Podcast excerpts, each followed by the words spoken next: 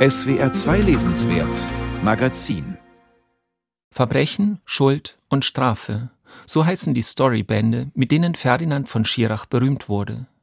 Den Justizgeschichten folgten autobiografische Erzählungen, die deutlich machten, dass Schirachs Schreiben nicht vornehmlich von der Erfahrung als Strafverteidiger bestimmt wird. Enttäuschung, Verlorenheit, Reue, das sind die ureigenen Lebensthemen dieses Autors.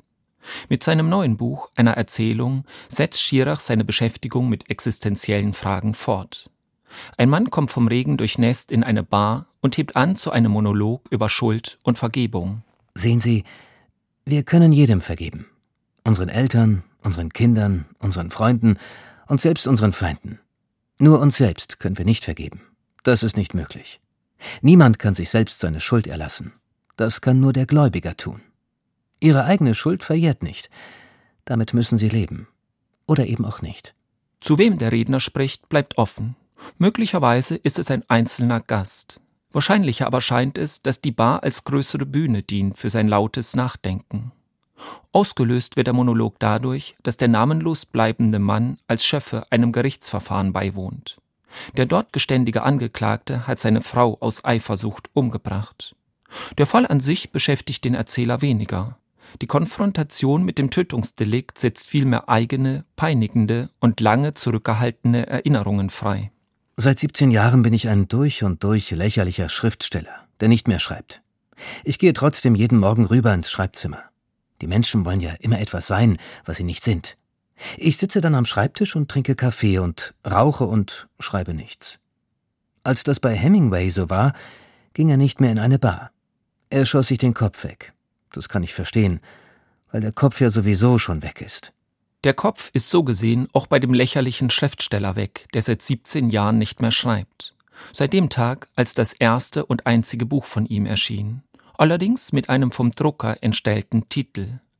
Statt Gedichte sollte der Lyrikband heißen. Der Drucker aber, der dachte, dass es sich um einen Fehler handeln müsse, machte aus den zwei Worten das Kompositum Stadtgedichte. Der ehrgeizige Dichter ist noch am Abend wütend. Die Frau, die er liebt und die ihn liebt, will ihm zur Beruhigung ein Glas Wasser bringen, fällt um und ist tot. Ein Aneurysma im Gehirn. Der verhinderte Schriftsteller scheint sich seither die Schuld am Tod der Geliebten zu geben. Kein Gericht wird ihn verurteilen, er selbst aber kann sich nicht freisprechen. Es ist eine Konstellation, die Schirach-Lesern vertraut sein dürfte. Es gibt Schläge, von denen man sich nicht erholt. Man geht zu Boden und steht nicht mehr auf und kann sein Leben nicht mehr zusammensetzen. Wir alle sind befangen, weil wir in uns gefangen sind. Und davon gibt es keine Erlösung, durch nichts und durch niemanden. Ferdinand von Schirach zeigt einen Menschen, der sich beinahe nichts mehr erhofft. Er ist gefangen in Trauer und Depression. Leider führt seine ausgeprägte Sinnkrise zu einem prätentiösen Lamento über das moderne Leben und den stillosen Durchschnittsmenschen, das schwer erträglich ist. Die Zivilisationskritik, die hier mit einem fast hysterisch übersteigerten Unterton vorgetragen wird, ist klischeehaft und häufig dicht an Allgemeinplätzen. Der Sportler.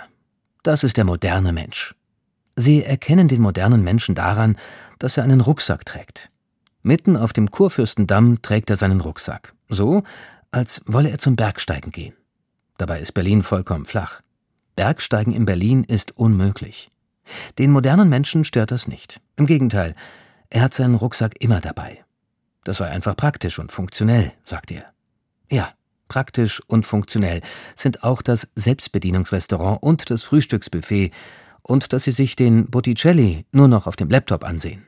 Das Praktische und das Funktionelle und das Natürliche führen direkt in die Hölle. Die Hölle, das sind die anderen, befand Sartre. Er wird hier nicht herbeizitiert, dafür aber Hemingway, Proust, Capote, Goethe. Denn es geht in dieser kurzen Erzählung, die der Verlag auf 50 Seiten gestreckt hat, auch ein wenig ums Schreiben, wie es überhaupt um alles ein bisschen geht. Ein Buch wurde daraus erst, weil auf die Story ein etwa gleich langes Interview folgt, das der Autor der Süddeutschen Zeitung gegeben hat.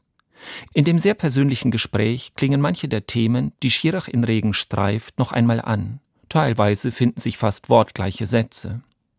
Der Verlag preist die Publikation als eine ebenso mutige wie sehr persönliche Erzählung, ein literarisches Spiel an der Grenze zwischen Bühnenfigur und Autor. Das mag sein. Dennoch vermag dieses Buch so gar nicht zu überzeugen.